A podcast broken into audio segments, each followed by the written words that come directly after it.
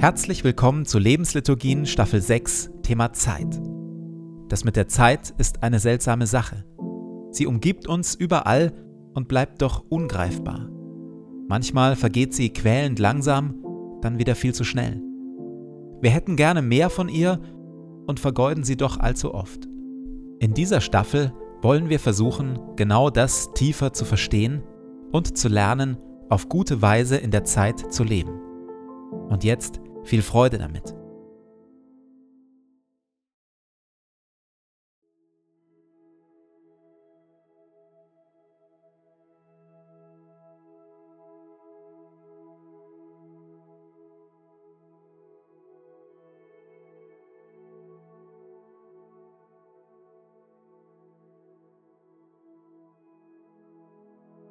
Zu Beginn meines Betens lege ich zur Seite, was mich beschäftigt und lasse es ruhig werden in mir.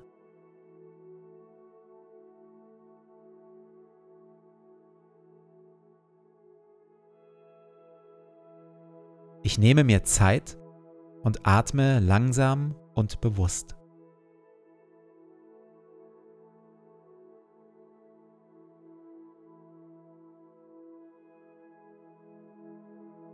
Herr über Zeit und Ewigkeit, du bist hier jetzt. Meine Zeit steht in deinen Händen.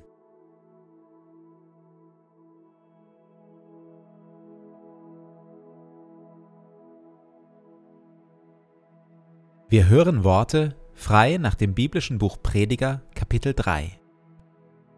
Alles hat seine Zeit. Das gilt für alles, was auf der Erde geschieht. Neues Leben hat seine Zeit und Sterben hat seine Zeit. Kranksein hat seine Zeit und Gesundsein hat seine Zeit. Weinen und Klage haben ihre Zeit, aber auch Jubel, Leichtigkeit und Freude. Konflikte und Kriege haben ihre Zeit, aber auch Versöhnung und Friede. Es gibt eine Zeit für Umarmung und Liebe und eine Zeit für Loslassen und sich trennen. Es gibt eine Zeit für Rush Hour, Schnelligkeit und Zeitdruck und eine Zeit für Ruhe, Durchatmen und Pausen. Alles hat Gott so eingerichtet, dass es schön ist zu seiner Zeit. Sogar die Ewigkeit hat Gott dem Menschen ins Herz gelegt. Nur dass der Mensch nicht in der Lage ist, das Werk Gottes zu begreifen. Er durchschaut weder, wo es beginnt, noch wo es endet.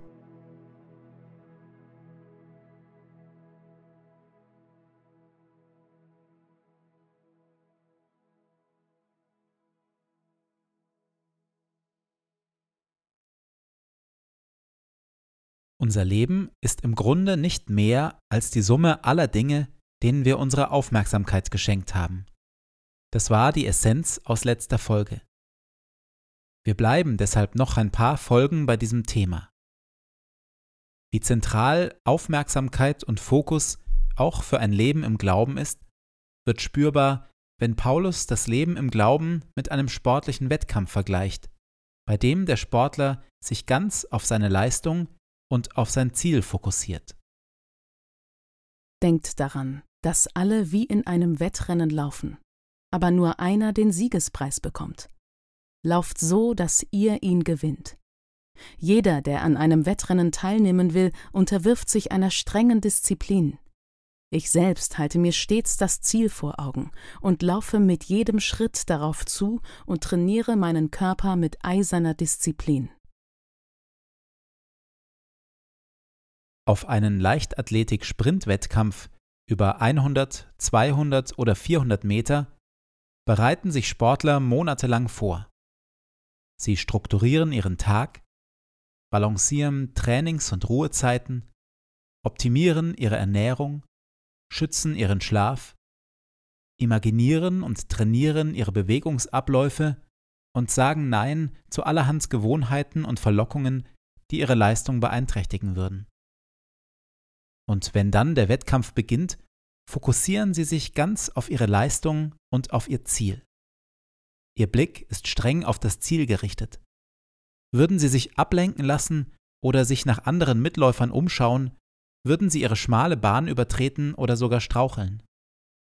Alles entscheidet sich an Konzentration, Disziplin und Fokus.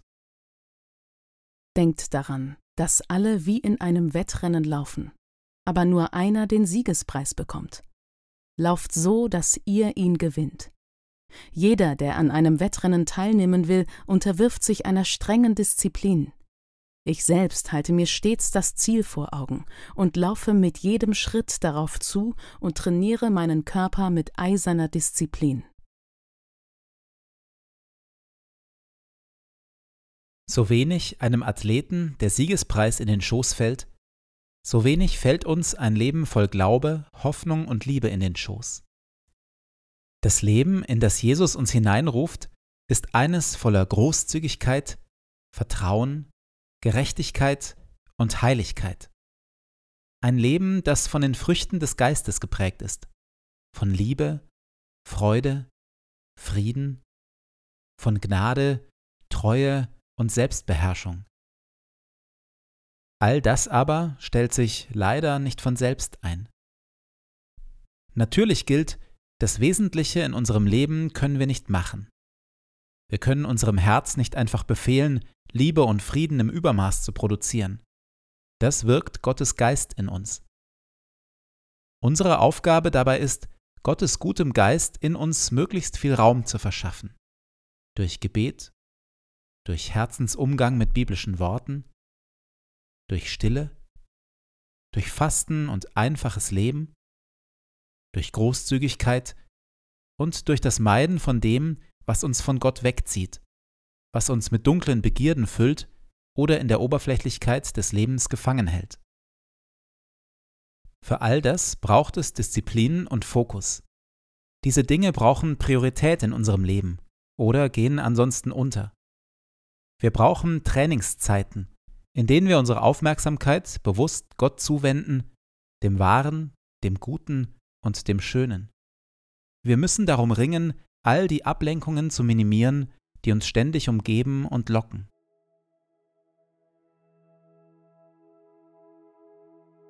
In der Stille lasse ich mir von Gott zeigen, was mich zurzeit am stärksten von einem Leben voller Glaube, Hoffnung und Liebe abhält.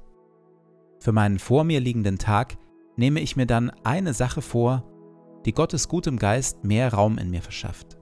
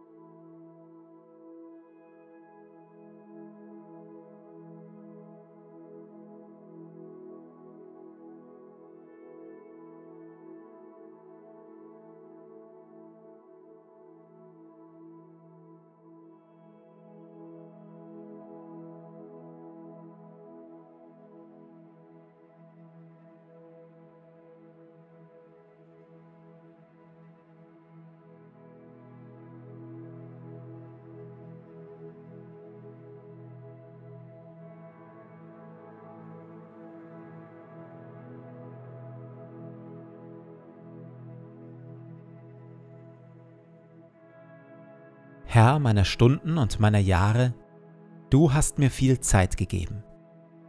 Sie liegt hinter mir und sie liegt vor mir.